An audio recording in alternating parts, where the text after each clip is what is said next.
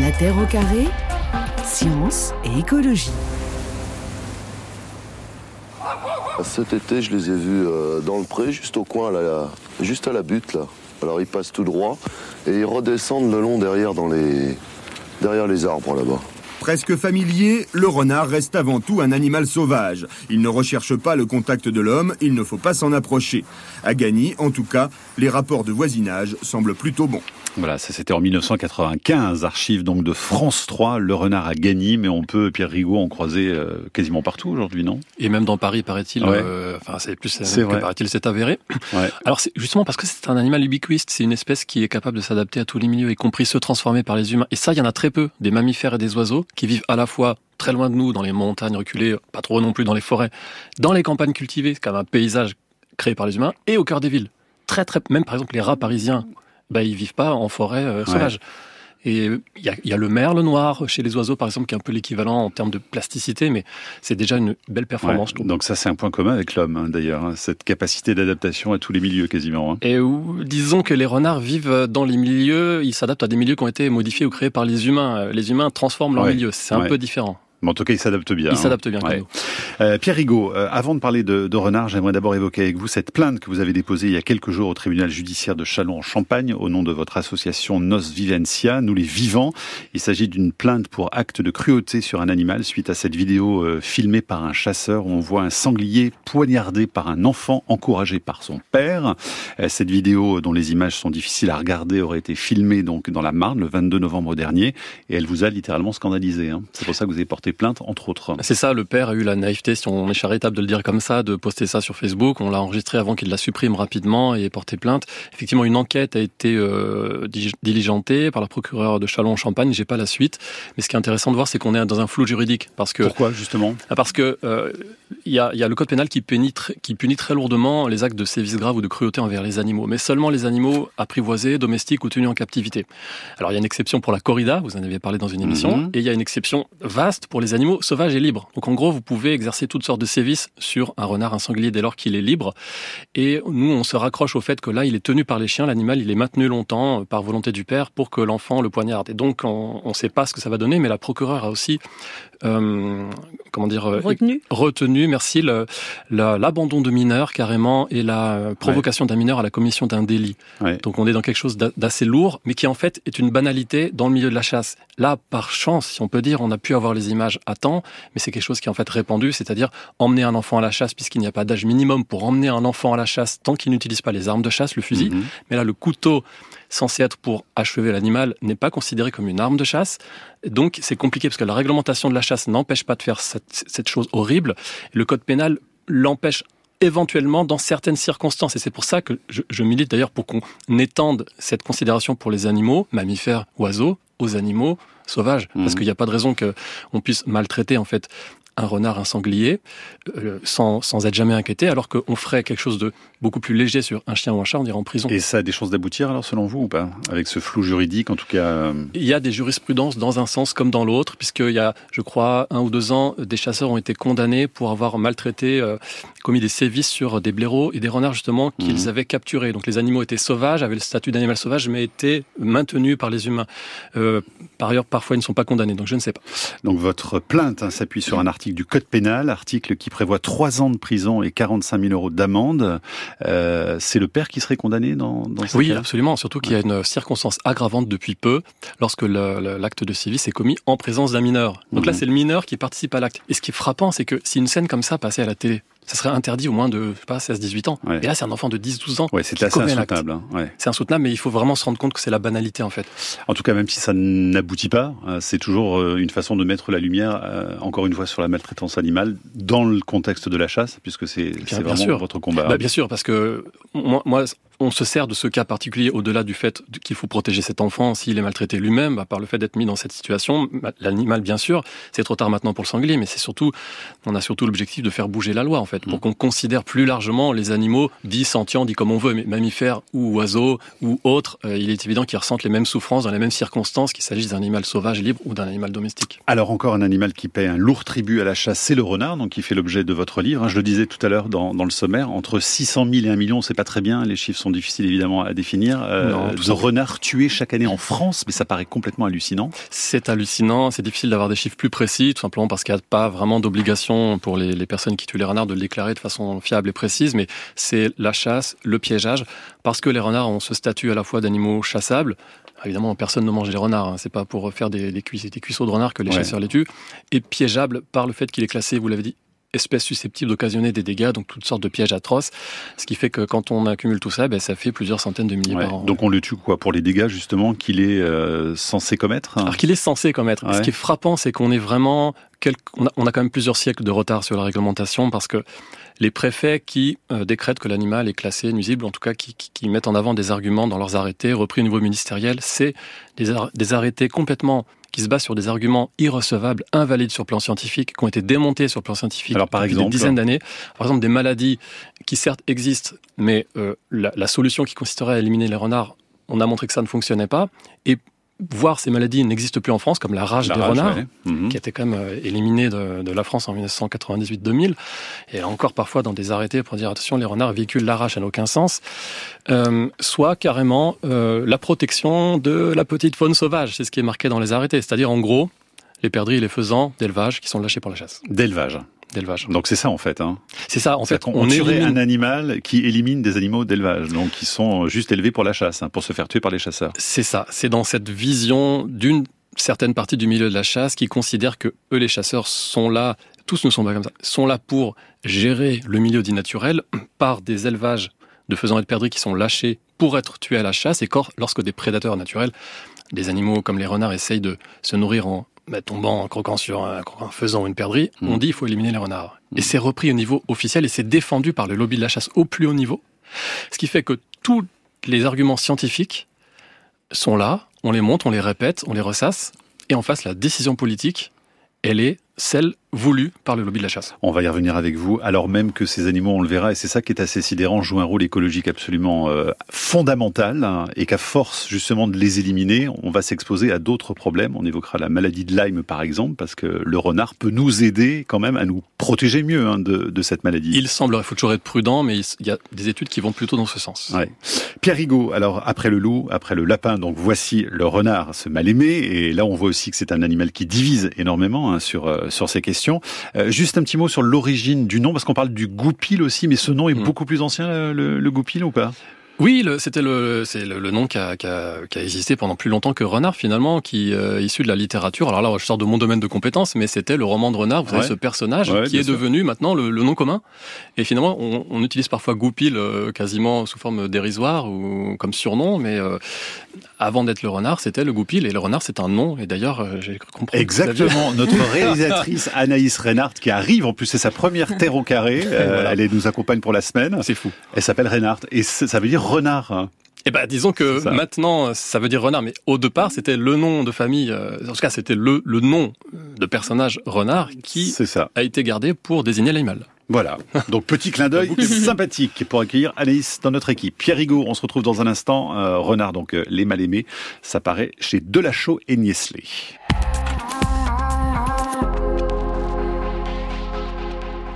Ce conseil régional a, pour mission d'organiser un certain nombre d'actions, entre autres la régulation des prédateurs.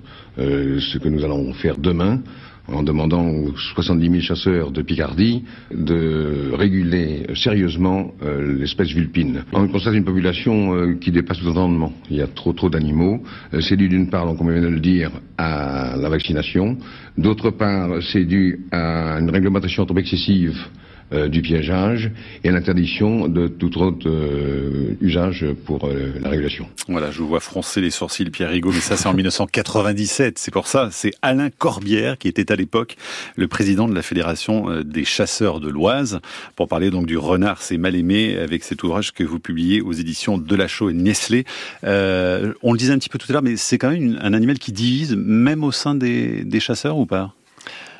Il y a des chasseurs qui sont moins acharnés que d'autres, qui laissent un petit peu tranquille parce que c'est pas un gibier entre guillemets passionnant à traquer comme peut l'être le sanglier et tout, mais globalement, c'est il faut répéter que c'est sous la pression du lobby de la chasse, c'est-à-dire des fédérations de chasse que très concrètement, mmh. le ministre classe les renards dans la liste des espèces susceptibles d'occasionner des dégâts et qu'à ce titre, les renards sont piégés abondamment.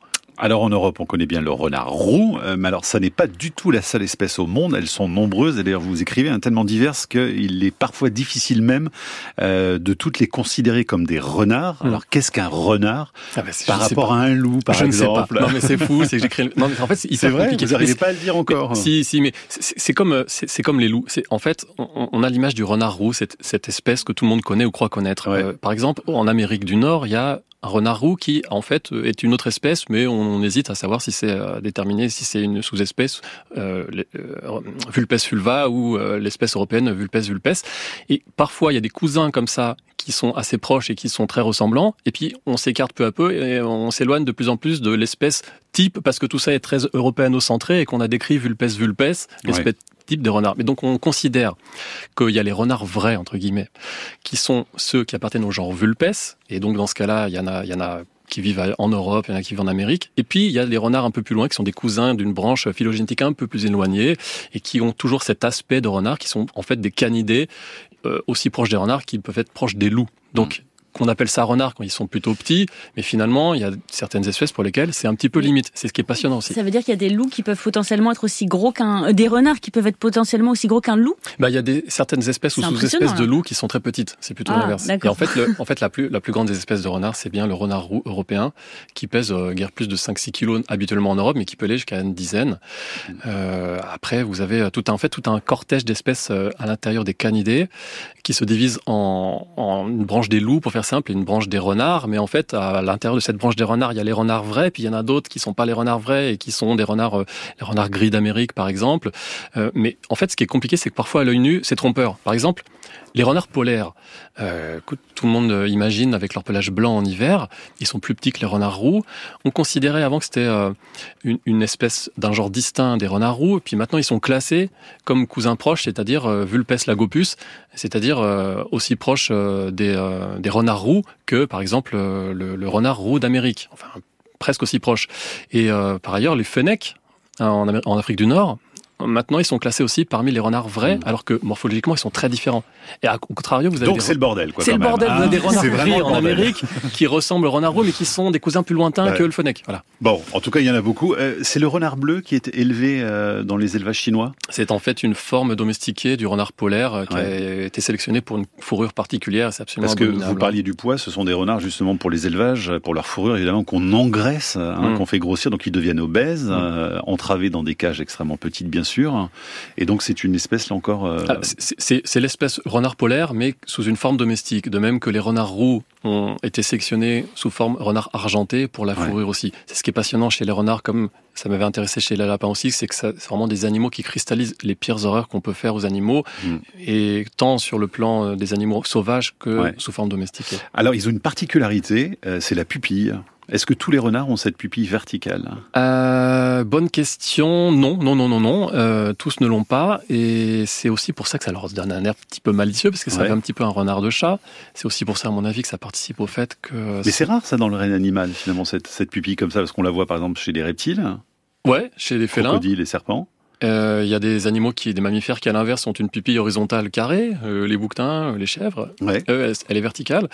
Euh, et que dire, que dire sur ces yeux? C'est ce qui est intéressant, je trouve, c'est que les renards, les renards roux ont un, contraste assez fort entre la couleur de la pupille, de l'iris et du reste du pelage autour des yeux, ce qui est un des signes d'une sociabilité assez poussée chez cette espèce presque autant que les loups, que chez les loups, mais pas autant que chez les loups. Pourquoi Vous allez me dire? Parce que il a été constaté que chez les canidés, plus il y a un contraste dans les couleurs des yeux, plus il y a une importance dans le regard pour les interactions sociales, et plus c'est développé chez des canidés sociaux. À mhm. l'inverse, vous avez des canidés sauvages qui ont le regard très sombre, avec un pelage sombre, et ce qui est une tendance à avoir une vie sociale entre individus de la même espèce au moins poussée.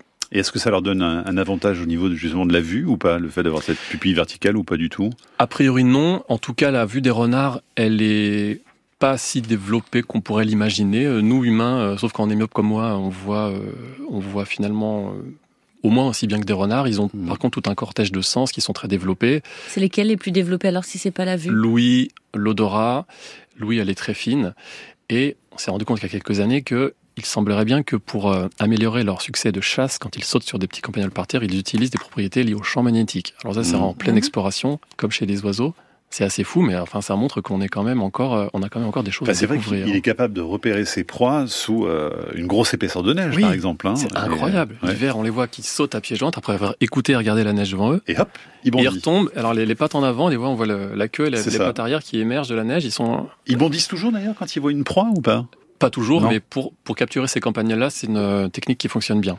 Et ça mange quoi particulièrement les renards alors hein? Alors les renards sont ubiquistes et adaptables, donc ils sont assez généralistes possiblement, mais par contre ils peuvent se spécialiser par exemple à la campagne quand vous avez des prairies, des champs avec des campagnols, ils mangent énormément de campagnols. Ce qui, ce qui fait l'affaire des agriculteurs aussi, alors quelque part. Absolument. Mm. Et quand ils viennent en ville et qu'ils vivent en ville, dans les grandes métropoles, eh ben, ils se nourrissent dans les poubelles. C'est aussi ça leur force. C'est aussi pour ça qu'ils sont très adaptables. C'est que ils ont un gabarit euh, intermédiaire entre des animaux qui seraient euh, la proie de prédateurs et euh, intermédiaire entre des animaux plus grands qui pourraient pas trouver leur place et en plus ils mangent euh, à peu près ce qu'ils veulent. C'est ce que vous racontez, hein. ça vous est arrivé en Italie, vous dormiez une nuit dans une petite camionnette, vous aviez laissé la porte ouverte pour faire un peu d'air et il y avait votre sac poubelle qui était à vos pieds, il y a un renard qui est entré dans votre camionnette, racontez-nous la suite. Ben, le renard, je, je, je, suis réveillé par ce bruit de poubelle en fait, donc je sors au pied de la voiture, je vois ce renard qui est en train de trifouiller la poubelle, comme ça je, je me penche sur lui, il avait l'air pas du tout inquiet, je lui reprends la poubelle, je ramasse machin, le déchet, je remets dans la voiture. Et il est tenté de recommencer. Et en fait c'est à la fois ça montre que ils sont capables de manger à peu près ce qu'ils veulent. D'ailleurs, les renards mangent beaucoup de fruits en automne, on l'observe dans les crottes. Et à la fois, en fait, les interactions qu'ils peuvent avoir avec les humains euh, dépendent vraiment du contexte. Et dans des endroits, puisque là c'était le cas, où ils sont moins persécutés, il pas farouche du tout, ils deviennent moins farouches. Question de Gilles sur franceinter.fr. Est-ce que les renards sont plus en sécurité dans les villes qu'à la campagne? Eh ben, comme pas mal d'animaux, presque oui. Parce mmh. qu'évidemment, il y a de la mortalité liée aux voitures, mais finalement, ils sont moins persécutés de façon volontaire. En tout cas, dans la plupart des capitales euh, européennes où il y en a beaucoup. Par exemple, à Paris, il y en a encore très très peu. C'est pas encore très français d'avoir beaucoup de renards dans les villes. Et euh, d'ailleurs, euh, comme chez d'autres animaux, la distance de fuite par rapport aux humains diminue beaucoup en ville. Les corneilles qu'on voit à Paris, que j'ai vu en arrivant là, les mouettes, elles sont beaucoup moins farouches qu'à la campagne. Les hérons cendrés qui vous regardent à 2 mètres, à la campagne, ils s'enfuient à, 100 mètres parce que c'est pas les mêmes interactions. Parce qu'on les embête moins en ville, tout simplement. Et est-ce qu'ils ont été obligés d'adapter leur rythme de vie aux périodes de chasse, les, renards? Est-ce qu'il y a des études là-dessus qui ont été faites ou pas? Alors, ce qui est très compliqué, c'est que le renard étant chassé quasiment partout, on a très peu de zones témoins sauf dans, par exemple proche de nous en, Suisse, dans le canton de Genève, où d'ailleurs on constate que lorsqu'il n'y a plus de chasse de renards, euh, ben, il n'y a pas de population des renards qui survient. Donc mhm. euh, l'argument de la régulation euh, pour prévenir une éventuelle surpopulation, bon, ça n'a pas vraiment de sens. Et de toute façon, ouais, ils adaptent leur vie parce que ce sont des animaux à la fois diurnes et nocturnes, donc ils s'adaptent à nous. Et c'est ce qui me passionne absolument, c'est que tant chez les renards que chez plein d'espèces animales, on se rend compte quand on va dans la campagne, dans les forêts, tous ces animaux qu'on a plaisir à voir de temps en temps à percevoir, un renard, un chevreuil, toute leur vie quotidienne et leur organisation de leur vie, de leur journée, de leur nuit, elle est conditionnée par nous, mmh. à la fois par la façon dont on a organisé le paysage. S'il y a un champ, des, bah, ils vont mettre leur terrier dans un ravin, un recoin, et à la fois dans leur quotidien, il faut qu'ils nous évitent. Et donc, ils deviennent nocturnes, parfois pour suivre leur proie qui elles-mêmes deviennent nocturnes pour nous éviter, parfois pour nous éviter directement. Fabien nous écrit sur franceinter.fr, les populations de renards n'ont jamais été si nombreuses. Ils représentent aujourd'hui une menace pour la biodiversité. Quoi que vous en pensiez, vous n'êtes pas sérieux. Comment parler sérieusement du renard avec un anti-chasse dans une émission anti-chasse? Bam, une chacun. je sais pas. Donc c'est un chasseur, manifestement. Alors je me base sur les. On peut rappeler que vous êtes biologiste hein, quand même. Bah, Donc c'est-à-dire qu'il y, y, a de la science quand même dans ce livre. Hein. C'est pas juste un anti-chasse qui parle. Alors tout ce que je fais, euh, dans les livres notamment, est basé à chaque fois sur les données. Et d'ailleurs, j'ai jamais été pris en défaut de, raconter des sornettes sur ces, sur ces situations d'animaux. D'ailleurs, il y a de la bibliographie un petit peu dans le livre, pas mhm. beaucoup.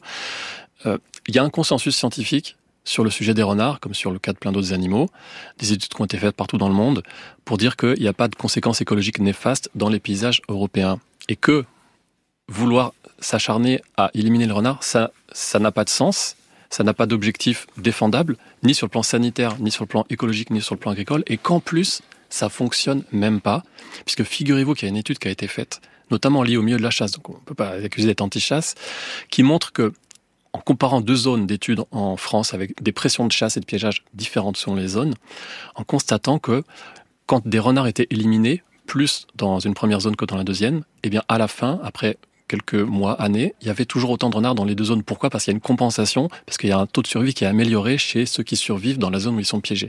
Alors bien sûr, il y a un seuil au-delà duquel, si on les tue trop, la, reproduction, la survie n'arrive pas à compenser les pertes. Mais pour l'instant, s'acharner sur les renards comme on le fait en France, ça, ça ne marche même pas si l'objectif était de faire baisser la population de renards, ce qui ne sert à rien. Allez, Pierre Rigaud, l'ami des chasseurs, avec nous cet après-midi dans la Terre au carré.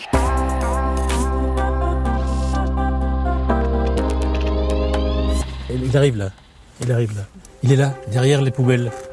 C'est pas un animal agressif, hein, c'est pas, il attaque pas ni les chiens, ni les chats, ni les humains.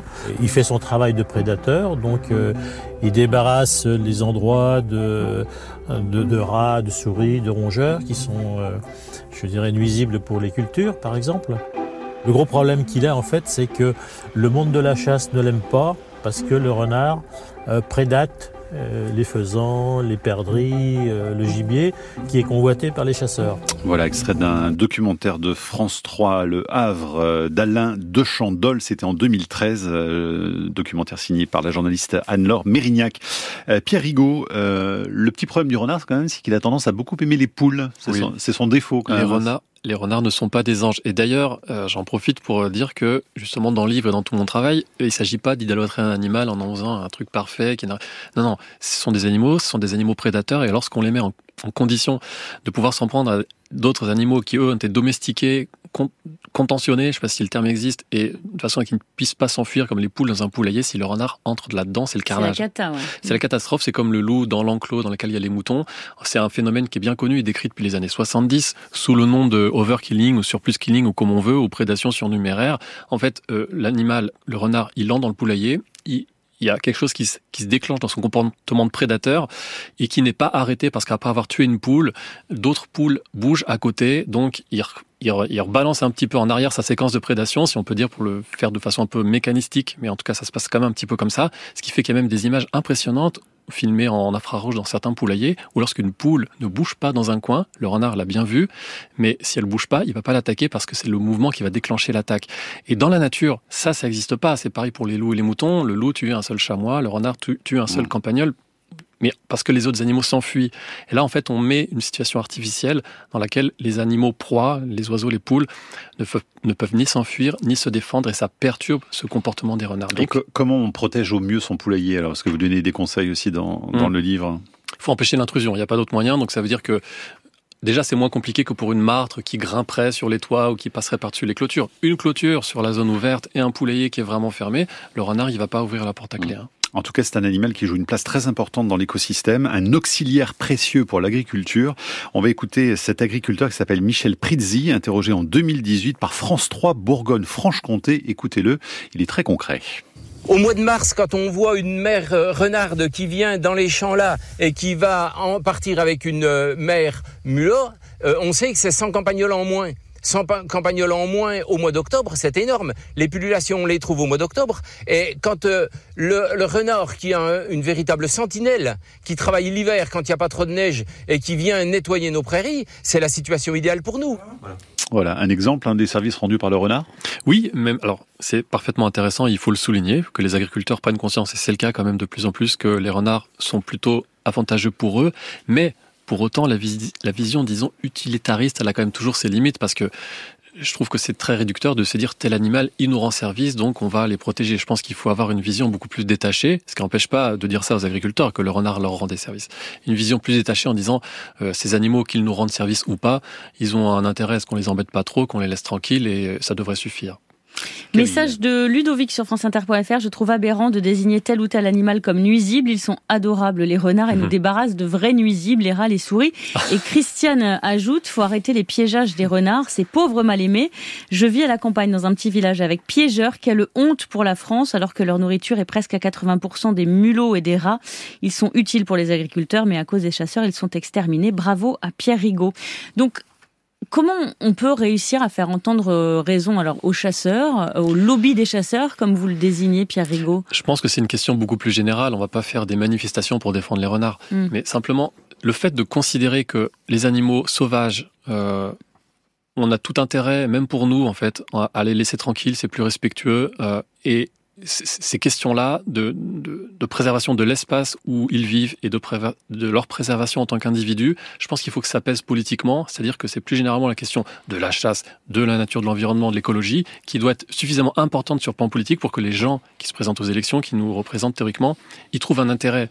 C'est-à-dire si euh, la personne pour, pour laquelle vous votez euh, sent bien que c'est pas pour vous un sujet suffisamment important, ça va passer à la trappe. Et c'est ce qui arrive quand même de plus en plus, mais pour l'instant, on n'en est qu'au début. C'est-à-dire, euh, tant que les hommes et femmes politiques ne prendront pas conscience qu'elles ont tout intérêt pour être réélues à prendre ces questions en considération, on n'avancera pas. Donc c'est pour ça qu'il faut faire, faire savoir que c'est un sujet important politiquement. Et cet auditeur qui défendait dans son message les renards, mais qui en même temps parlait des rats et des souris comme nuisibles, euh, parce que finalement, il y a, tout, il y a sans arrêt des échelles. Est-ce que vous, vous considérez ces animaux comme des nuisibles, les rats et les souris? En fait, nuisibles, ça n'a pas de sens. Il y a des animaux qui causent problème aux activités humaines. Il est bien évident que si vous avez des rats ou des souris dans votre grenier chez vous, c'est gênant pour vous, donc il faut le faire en sorte que ces animaux puissent partir. Je suis pas en train de dire qu'il faut idolâtrer les animaux, il faut trouver la bonne distance. Mais classer les animaux comme nuisibles, utiles et s'acharner à les exterminer, ça, ça ne répond quasiment jamais au problème, ça cause d'autres problèmes et ça génère de la souffrance. Qui est le prédateur du renard au-delà de l'homme? Les voitures, beaucoup. C'est tout Mais il n'y a pas de prédateurs dans la nature euh, Si, dans la, bah, dans la nature, euh, les lynx peuvent en manger, mais en fait, ce qu'on appelle les grands prédateurs, il n'y en a quasiment plus. Donc loup, lynx sont des animaux qui sont vraiment rarissimes. Mais pour autant, euh, la, démographie du renard, elle est pour le coup très bien étudiée. Et même sans avoir ce qu'on appelle les prédateurs naturels de ces animaux-là, il n'y a pas de pullulation des renards il y a plutôt une autorégulation qui se fait par la quantité de proie disponible. C'est pas comme les herbivores, justement les campagnols, qui peuvent avoir des, des phases de, de, très grande densité dans les champs avant que ça retombe. Les renards, c'est très différent. On voit des photos avec des chats qui n'ont pas peur du tout des renards. C'est pas des prédateurs des renards, hein, mais en tout cas, ils leur tiennent tête. Hein, un renard, c'est pas si grand que ça, hein, finalement, 5-6 euh, kilos habituellement. Donc ça dépend. Il y a des chats qui font fuir des renards, il y a des renards qui font fuir des chats. Parfois, c'est un mais peu les photos sont étonnantes en tout cas. Mais on a justement Pierre qui demande si les renards peuvent s'attaquer aux chats pour se nourrir. Ça mange du chat, le renard, non alors, ça peut arriver. Ah bon? Il faut pas le cacher, de façon très rare et ponctuelle. En fait, des bébés peut-être aussi. Des plus, petits, des, affaiblis, euh, par surprise, etc. Les renards étant des prédateurs très opportunistes, ils vont pas hésiter s'ils pensent que là, il peut arriver à capturer ce chat, voilà. Mais le euh, plus souvent, c'est quand même le chat qui fait fuir le renard du palier de la maison. Ça existe. Un mot sur la maladie de Lyme, parce qu'on en parlait rapidement euh, tout à l'heure. Pourquoi justement le renard pourrait, au conditionnel, être intéressant pour nous aider à lutter contre cette maladie Alors, cette maladie? donc véhiculée dans une bactérie même transmises par les tiques. Les tiques euh, se nourrissent sur des mammifères, notamment, y compris des renards, y compris des petits rongeurs, les mhm. campagnols. Mhm.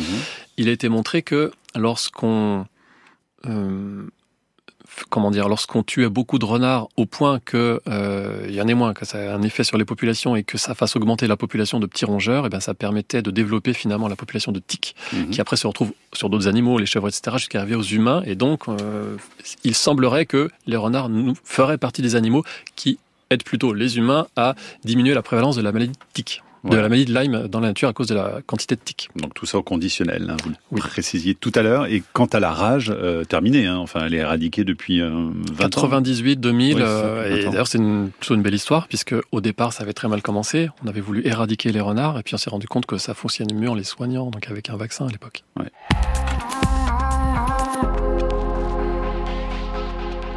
Bon, d'accord, c'était un peu facile. Hein. Docteur Renaud, Mister Renard sur France Inter pour parler de cet animal avec vous, Pierre Rigaud, avec euh, cet ouvrage, donc plein de photos euh, publiées chez Delachaux et Alors, c'est pas vous d'ailleurs qui avez fait les photos. C'est pour hein ça qu'elles sont si belles. Vous l'avouez euh, humblement. l'avoue humblement, c'est évident.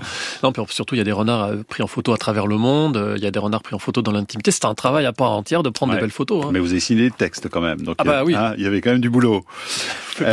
vous racontez quelque chose d'intéressant, c'est le, le, partage des, du terrier entre les blaireaux et les renards, par exemple, euh, ils squattent euh, Ils squattent. C'est les blaireaux qui prêtent, non C'est les blaireaux qui prêtent, bon gré mal gré. C'est-à-dire le renard vient squatter parce que les blaireaux sont des grands fouisseurs. Ils créent des terriers, euh, parfois avec des, dizaines de mètres linéaires de galeries sous terre, et puis qui se refilent de génération en génération de blaireaux.